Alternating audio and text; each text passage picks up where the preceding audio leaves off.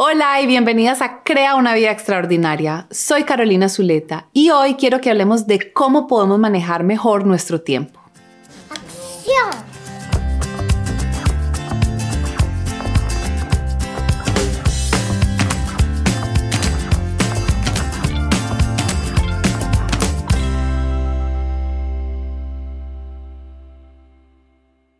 El tiempo es el único recurso que está limitado y que es igual para todos los seres humanos. No importa quién seas, tienes 24 horas al día y 7 días a la semana. Sin embargo, en esta misma cantidad de tiempo hay unas personas que logran cosas excepcionales, mientras que otras no. En estos días me estaba leyendo un artículo que decía que Bob Iger, el presidente de Disney, que es la compañía mediática más grande del mundo, incluye Disney, Fox, Discovery Channel, el universo de Marvel, etcétera, etcétera, es gigante, había escrito un libro y estaba haciendo una gira para promocionarlo. Y yo me puse a pensar, ¿cómo puede ser que este señor que tiene el mismo tiempo que yo esté haciendo tantas cosas tan increíbles y yo a veces siento que el tiempo no me alcanza? Y desde eso he estudiado muchísimo cómo manejar su tiempo. Y hoy te quiero compartir también los pasos que yo utilizo con mis clientes de coaching ejecutivos para que ellos puedan mejorar el manejo de su tiempo. Quiero que reflexiones sobre una cosa. Cada minuto forma una hora. Cada hora forma un día, cada día una semana, cada semana un año y cada año tu vida entera. Y la manera en la que tú utilizas cada uno de esos minutos va construyendo el tipo de vida que vas a tener. La excusa número uno por la que las personas no están yendo por sus sueños es porque no tienen tiempo. Y eso es, no es verdad, porque todos tenemos la misma cantidad de tiempo. Es simplemente que estamos usando el tiempo no para lo que nos está llevando a crear la vida que deseamos. Manejar el tiempo es una cuestión de dos cosas. Yo les digo a mis clientes, es un problema matemático y más importante, un problema emocional o mental. Y hoy, en estos pasos que les voy a dar, les voy a explicar cómo lo pueden solucionar el problema matemático y qué pueden hacer ustedes para que sus emociones y sus pensamientos no los frenen de utilizar el tiempo de la mejor manera. El primer paso es escribir todo lo que tienes en tu mente por hacer.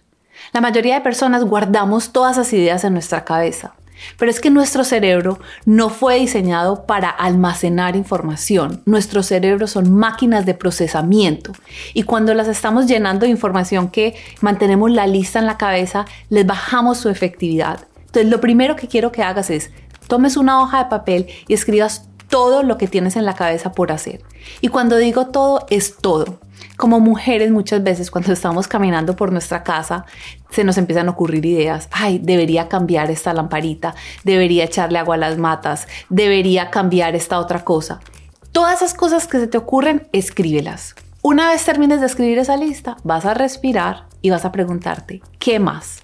Y vas a seguir escribiendo. Y es aquí donde te vas a enfrentar al primer reto, tu mente, cuando empieces a escribir todas estas cosas, te va a decir, ay no, tengo que empezar a trabajar por terminar estas cosas.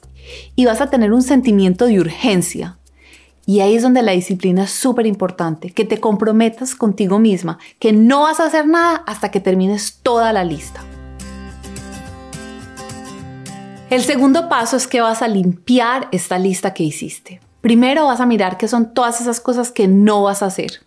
Una vez en una entrevista vi que Ariana Huffington, la presidenta y fundadora del Huffington Post, dijo que ella cuando miró su lista habían cosas como aprender alemán o aprender a esquiar o leerse los clásicos, que ella dijo, ¿sabes qué? Voy a decidir que no las voy a hacer.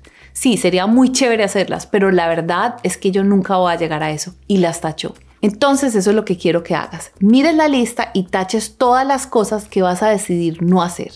La segunda manera en que vas a limpiar esa lista es que vas a mirar a quién le puedes delegar o a quién le puedes pedir ayuda para que completar esas tareas.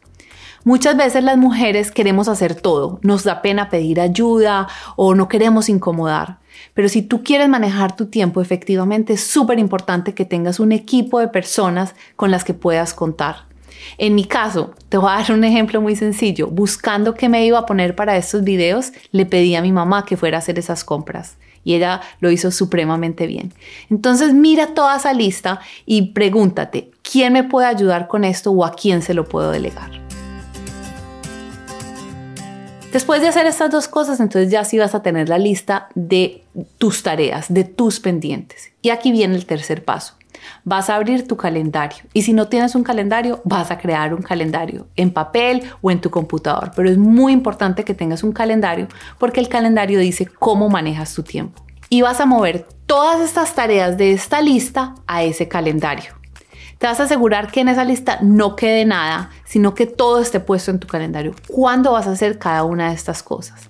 Ahora, yo sé que muchas veces uno empieza a poner todo esto y de repente lleva dos semanas y dice, uy, todas estas cosas no, no sé cuándo las voy a hacer. En mi caso es que quiero limpiar uno de los closets, que quiero regalar algunos libros de mi biblioteca. Ese tipo de cosas lo que yo recomiendo es que las dejes en esa lista, pero que no te vuelvas a acordar de ellas y mejor en tu calendario pon una nota dentro de 15 días revisar esos pendientes o dentro de 8 días revisar esos pendientes. Pero que no los guardes en tu cerebro porque acuérdate, tu cerebro es para procesar información, no para almacenar. Una vez tengas programada tu semana o tus dos semanas, entonces pasas al cuarto paso el cuarto paso es hacer exactamente lo que tú dice tu calendario. Si a las 8 de la mañana dice que vas a hacer ejercicio, entonces vas a hacer ejercicio. Si a las 10 de la mañana te vas a sentar a escribir unos emails, entonces a las 10 de la mañana vas a escribir esos emails. Y ahí es donde viene el reto mental. Muchas personas me dicen, Caro, pero entonces esto no me deja espacio para ser espontáneo. Y yo lo que pienso es que ¿qué es más importante? O sea, seguir tus prioridades, hacer lo que te estás comprometiendo o, o, decidir hacer lo que quiero hacer por cómo me siento. Cuando uno deja que esa parte del cerebro que le dice a uno, ay, tengo ganas de hacer esto o no tengo ganas de hacer lo otro, lo dirija a uno y cómo maneja uno el tiempo, uno no termina siendo tan efectivo. Entonces, deja tiempo para ser espontáneo, pero ponlo en tu calendario. Digamos, yo pongo un bloque grande que es desde que recoja Maya en la guardería hasta que ella se duerme, simplemente dice estar con Maya. No estoy diciendo exactamente qué actividad. Entonces ahí dejo espacio si un día queremos ir a comernos un helado, queremos ir al parque o queremos venirnos a la casa a cocinar temprano. Entonces crea esos espacios donde tú tengas flexibilidad, pero hazlo de manera consciente para que no te pase que es como, ay, pero es que no tengo ganas de hacer esto o si tengo ganas de hacer esto otro. Ahí es donde caes en la trampa de no manejar tu tiempo efectivamente. Durante la semana van a empezar a pasar cosas, ¿cierto? Más tareas que debas hacer o de pronto te toca cancelar algo porque algo importante, esto pasa muchas veces en el trabajo, te lo pusieron, una reunión o demás. Entonces lo que vas a hacer es en esa lista que tienes vas a poner las tareas que no vas a hacer o que aparecen para las semanas siguientes, pero es muy importante que las escribas porque acuérdate, yo no quiero que guardes nada de esto en tu cerebro. Entonces, el último paso es, una vez a la semana vas a empezar a tener esta disciplina de revisar toda esa lista, pensar qué más quieres poner ahí y transmitir todo eso a tu calendario. Y al final de la semana vuelves a hacer lo mismo y vuelves a hacer lo mismo. Lo que yo he visto con mis clientes que siguen esta metodología es que más o menos entre 4 y 6 semanas esa lista se vuelve súper cortica y me empiezan a decir, me siento en control de mi vida, me siento en control de mi tiempo, estoy haciendo cosas que yo nunca pensé, o sea, estoy logrando más de lo que jamás pensé que era posible. Ya tengo tiempo para hacer ejercicio, mi casa se mantiene organizada, estoy cumpliendo con las metas en el trabajo. Porque cuando uno utiliza la parte del cerebro de uno que es buena para planear y hacer estrategia para manejar su tiempo, uno es muchísimo más efectivo. Sé que en este episodio te di muchísima información, así que creé una guía para acompañar todo lo que te dije. Aquí debajo del episodio te dejé un enlace donde puedes ir y descargar la guía para manejar tu tiempo de una mejor manera. Y por último, quiero saber de ti. Compárteme en los comentarios de 1 a 10 qué tan buena eres manejando tu tiempo. 10 eres excelente y 1 estás fuera de control. ¿Y qué te vas a llevar del episodio de hoy para empezar a mejorar un poquito? Y hoy quiero agradecer muy especialmente a todas las mujeres que se han unido a mi comunidad, en especial a las que están yendo las videoconferencias y haciendo este trabajo de mi mano para crear la vida que queremos. Y si todavía no te has unido a la comunidad de mujeres extraordinarias, ve ya mismo a mi página web www.carolinazuleta.com, suscríbete y te veo en la próxima videoconferencia. Y recuerda, tienes solo una vida. Esa vida está hecha de minutos, horas y días. Es tuya y es esta ¿Qué vas a hacer con ella?